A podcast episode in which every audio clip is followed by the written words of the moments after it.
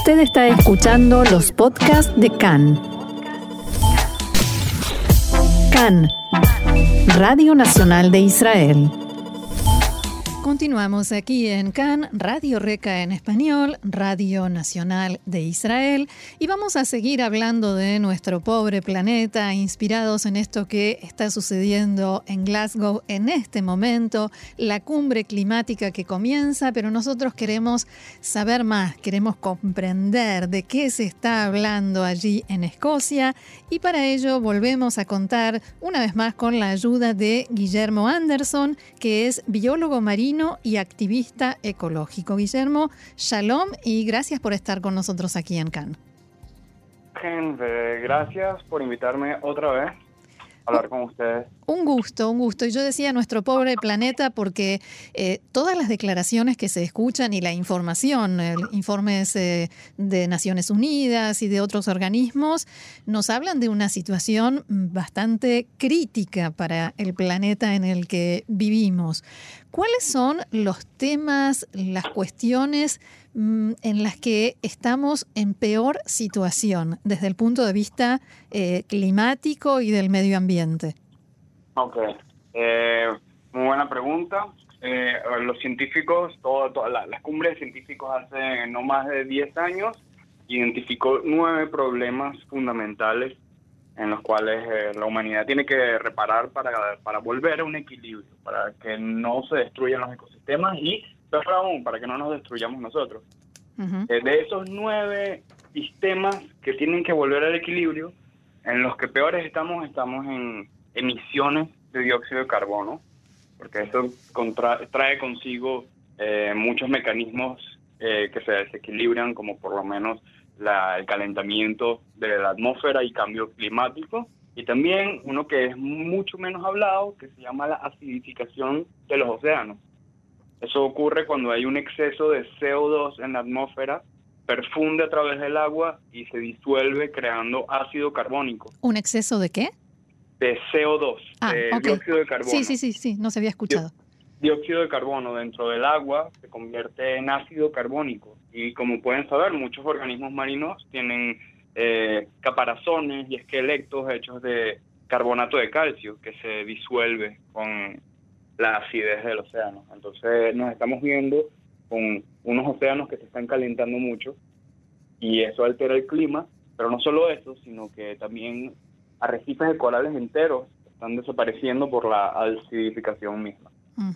Sí. Ahora, eh, se habla del calentamiento global. Eh, ¿Qué tendría que hacer y en qué se tendrían que poner de acuerdo los gobiernos del mundo para frenar este fenómeno? Parar de usar combustibles fósiles. Carbón, gas y petróleo. Parar. Parar. Eh, nosotros estamos muy dependientes de los combustibles fósiles para muchísimas cosas, dentro de las cuales está el tema de plástico. Mm. Y yo les puedo decir que yo estoy enteramente en contra del plástico eh, de un solo uso, pero yo podría decir, el plástico, el petróleo para el plástico podría seguir siendo utilizado, eh, sin, sin perjudicar tanto el planeta. Lo que perjudica el planeta, más que nada, es el transporte de, todas las, de todas las cosas que necesitamos, o que necesitamos o que queremos, porque capaz y no las necesitemos. El transporte de, de productos transatlánticos por barcos enormes, transporte de personas por el, por el aire, usando aviones y el mismo transporte público y personal de los carros en las personas en las ciudades. Eso, eso es, esa, esa, industria de transporte depende enteramente del el petróleo y es la emisora número uno de CO2 a la atmósfera. Ahora, Guillermo, hola, Gaby Astrosky te saluda. Eh, hola. La, la, pregunta también eh, que, que, me interesa saber es, apuntada más, más que nada a, nosotros, humanos mortales, comunes, ¿no? ¿Cómo, cómo, cómo, podemos hacer nosotros? Porque, digo, eh, se está escuchando que, la, que, que, los líderes del mundo en la cumbre quieren llegar a, a, delimitar en 1,5 grados el, aumento del calentamiento global para este siglo. Yo creo que ni ellos tienen ni idea de lo que significa el aumento o, o la baja. O sea, ¿Cómo, cómo Nosotros se lleva? seguro que no. Nosotros seguro que no, pero digo, esto excede a una discusión en una cumbre. Entonces es, Perfecto. ¿De qué manera nosotros, simples mortales, podemos colaborar con, con llevar a la práctica eso? Tomen, ok, muy buena pregunta. Tomen bicicleta y transporte público en lo que puedan. Caminen siempre que puedan. Siempre que puedan comprar en los en local es lo mejor, porque ¿qué pasa? En los, en los mercados hay mucha, por lo menos con la palta, con el aguacate, ocurre mucho que hay varias variedades que vienen de Chile y vienen de afuera. Eh, los duraznos vienen de afuera. Entonces, eso simplemente alenta a que haya mercado transatlántico. Si tú puedes ir a un mercado y comprar cosas que fueron producidas localmente, estás ayudando a gente que no emite tantas emisiones de, de CO2. Entonces, usar bicicleta y transporte público en lo posible, comprar local y también hay que bajarle un poco a las compras online, que en, los últimos, en las últimas décadas el mundo entero se volvió adicto y con coronavirus muchísimo más. Que todo puedas recibirlo a partir de un clic desde tu celular o desde tu computadora es lo mejor que le ha pasado a la humanidad, según, según y todo el mundo tiene, eh, es un, primero, lo que hablamos antes del transporte, transportar todos esos productos de un continente a otro, ya emite muchísimo dióxido de carbono, pero también es todo, todo la producción de ese producto allá, el, el plástico y toda la basura que, se genera, porque uno compra unas, unas baterías, una cosa pequeña en Amazon, por ejemplo, o en eBay, y te llega dentro de bolsas, dentro de cajas, claro. todo eso. Entonces, si, si me permiten repetir, sería eh, transporte local, tipo bicicleta y transporte público en lo posible, caminar también, eh, comprar productos locales en el mercado para evitar que el mercado de las emisiones siga siendo favorecido. Y también bajarle a las compras online, tratar en lo posible de comprar siempre cosas que sean producidas aquí en Israel. De alguna manera es algo que, por supuesto que no es sencillo de implementar al 100%, pero en definitiva es algo que hasta nos hace bien a nosotros mismos. Claro, ¿cierto? sí, es saludable. Ahora, Guillermo, ¿qué debería pasar ahora en Glasgow para que consideremos que, no digo que fue un éxito, pero que sirvió para algo? Más allá de que se saquen una linda foto y hagan una declaración final muy bien redactada. Que digan para el 2030 eh, en tal y tal y tal y tal países, que si, me permiten nombrarlos, serían sobre todo China, India y Estados Unidos. En esos tres países, para el 2030 o el 2035, eh, cero combustibles fósiles, que se, que se cambien a electricidad y energías renovables. Pero ya estás diciendo entonces que va a fracasar, porque China no está. bueno, ahí está. Ahí tenemos, no, no sé cómo, no sé cómo dirigirme a todo el tema de China. Mm. Eso, es un, eso es un tema para otra discusión muy larga. India tampoco quiere comprometerse, no quiere decir ninguna cifra. Claro, y entonces caemos en esto donde muchos países van a sacrificarse, cambiar, poner dinero para cambiar sus, sus costumbres, pero a la larga no va a valer de mucho si no todos no estamos en la misma bolsa entonces en el mismo barco, porque eventualmente las emisiones de los primeros estos dos países, China e India, son las más grandes del planeta. Entonces si ponen a toda, toda Europa eh, verde, por decirlo así, sin emisiones no va a valer mucho, porque las emisiones anuales de Europa son enanas al lado de, de los otros dos países. Entonces sí, eh, estamos en un una crisis. Para todas las personas que están oyendo este programa, que creen que no hay esperanza, yo les voy a decir algo. En el 86 eh, hubo otra cumbre en Montreal, en Canadá, principalmente para dirigirse a un hueco en, el, en la perdón, en la atmósfera, en la capa de ozono. el, agujero de ozono.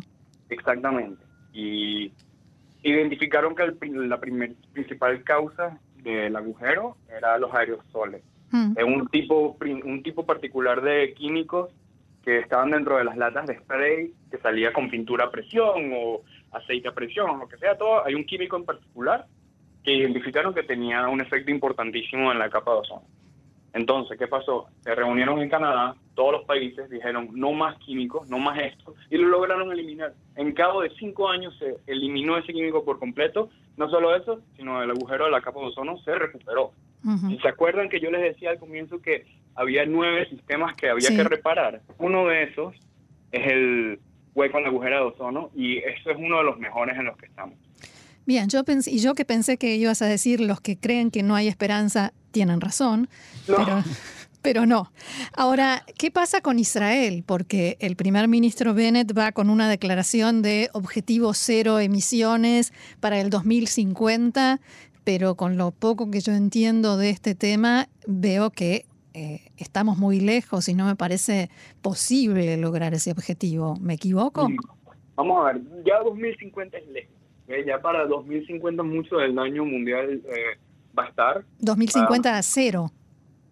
Claro, pero ya para, ya para cuando lleguemos a 2050 ya, ya va a haber mucho daño si no reducimos nuestras emisiones ya, o para el 2030.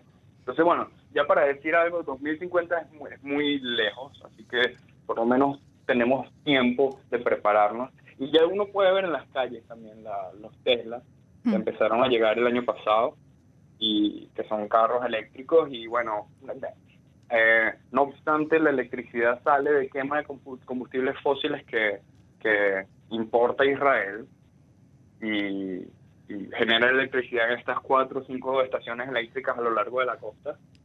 Eh, que bueno, ya de por sí no es una buena práctica porque es como que, ok, tenemos carros eléctricos, pero la electricidad no viene de productos renovables. Sin embargo, hay un avance ahí. Entonces yo creo hay y una cuestión que tiene que, que tiene que hacer Bennett y el Ministerio de Ambiente y el Ministerio de Energía para que esto simplemente es invertir mucho dinero en startups de energías renovables, como el sol. Por favor, estamos en el Negev el Negev podría... podría imposible. Sí, podría, podría alimentar todo el Medio Oriente con electricidad. Sí. Eh, Guillermo, la última vez que conversamos contigo fue hace un par de meses, justamente cuando se conoció la noticia del incremento eh, a nivel impuestos que van a tener todos los eh, plásticos descartables. Que empieza hoy. Que empieza hoy, exactamente. Sí. Eh, conversamos contigo acerca de, esta medida. ¿Algo cambió, más allá de la suba de impuestos, por supuesto, pero algo cambió, algún dato cambió desde entonces hasta ahora? ¿Todavía es muy pronto para hacer una estadística? ¿En qué situación estamos? Se hizo una, se hizo como que una, una preencuesta, una, una encuesta antes de hoy, todas estas semanas, y sorprendentemente muchos de los del target audience, de las personas que compran eh, productos de, plástico de, un solo uso, que son eh, comunidades religiosas, como familias grandes, ellos dijeron, estoy dispuesto a hacer el cambio. Hubo un, gran, número importante, yo no voy a decir la mayoría, pero sí hubo un número que se repitió bastantes veces, muchas muchas opiniones dijeron, bueno, eh, vamos, a, vamos a adaptarnos, será lavar, usar menos. Eh, también hubo otros casos que se fueron populares en Twitter, que son gente que compró toneladas de, de, de, vasos y plásticos, de, platos y cubiertos y los metió en un Maxplan en su casa. Un depósito. Un depósito, perdón. y dijeron, bueno, no, esto así es como yo lucho contra esto. Compraron todo barato y lo van a usar. Entonces, hasta que, hasta que se les acabe, vamos a ver cuál es su opinión. Y hay personas que dijeron, yo no me importa pagar más, yo uso eh, de, un solo uso, plásticos de un solo uso, por principio. Así mismo con esas mismas palabras. Ah. ¿Por principios? Por principio. Entonces, ahí, ahí, también hay un tema de educación muy importante que hay que cambiar. y sin embargo, opino que es mucho más fácil cambiar las bases y los fundamentos de la sociedad que educar a toda la sociedad. Eh, así que el cambio tiene que venir también del parte del gobierno y de las empresas privadas. Guillermo, quiero llevarte de vuelta a lo que está sucediendo en Glasgow y la, gran cantidad de funcionarios, primeros ministros, eh, activistas y colados que van a, que están llegando o ya llegaron a Escocia están viajando en avión, eh, después desplazándose en autos y haciendo un montón de daño al medio ambiente y emisiones para ir a Glasgow a discutir sobre este tema. ¿No es como empezar con el pie izquierdo? Más o menos, pero estamos tan tan metidos en este tema, o sea, nosotros dependemos tanto del, petróleo y de todas estas cuestiones que afectan al ambiente que entiendo, bueno, que, ¿qué te puedo decir? Que los, los primeros ministros hayan querido salir un par de semanas antes para ir en un bote eh, de vela y en caballo. No, no, no pero lo, lo, que sí podría compensar un poco es que la cumbre tenga un logro que sea mayor que el daño que están causando. Sí. ¿Lo tendrá? Definitivamente, eso está por verse. Eh, definitivamente quiero quiero saber cómo, eh, en lo personal es que como tú, yo no, no sabría decirte qué va a hacer, sobre todo si hay países que no quieren participar. Eh, entonces, hay, hay que ver hay que ver. No, no quiero causar pánico ni nada, pero no, no, no, yo no veo que esto vaya a solucionarse de una manera pacífica de ninguna manera. Va a tener que haber mucha presión de muchos países y muchos gobiernos, porque todos, a fin de cuentas, todos estamos en el mismo bote. Por último, por último, me gustaría preguntarte sobre esto que acabas de decir del pánico, porque están diciendo esta es la última oportunidad y lo que no hagamos ahora ya nuestros hijos no lo podrán hacer, decía Boris Johnson. ¿Es tan así? Mira, eh, más o menos, hmm. porque nosotros no conocemos los límites de un sistema en equilibrio. Nosotros estamos tumbando el hmm. equilibrio y hay cuestiones que se llaman eh, en inglés tipping point, que es como el punto de, quiebre o el punto de, desbalance, hmm. en donde eh, Imagínate, imagínate que se, se, caliente tanto en la atmósfera que ahorita sea muy difícil que llueva o que deje de llover. Entonces se evapora el agua porque hace mucho calor y el agua evaporada genera muchas nubes, entonces atrapa más calor. Entonces ya no hay vuelta atrás de eso porque cada vez se va haciendo más caliente porque va a haber más calor que evaporen más agua, que generen más nubes, que atrapen más calor. Entonces eso es una cuestión que se llama como fuera de equilibrio, que ya simplemente va a seguir rodando hasta que llegue a una nueva barrera que nosotros no conocemos. Y nosotros estamos muy próximos, o por lo menos esos son los que los modelos apuntan, que estamos muy próximos a, tumbar esos equilibrios, tumbar esos, puntos de desbalance. Eh, es preocupante, eh, pero como dije antes, hay esperanza. Si los países se pudieron reunir hace 30 años, cuando mm. no había WhatsApp y no había Zoom y se mm. logró mucho, yo creo que se puede todavía, todavía hay esperanza. Bien, con este mensaje optimista te agradecemos muchísimo, Guillermo Anderson, biólogo marino y activista ecológico. Muchas gracias y será hasta la próxima. Gracias por invitarme otra vez. Shalom. Mucha suerte. Gracias.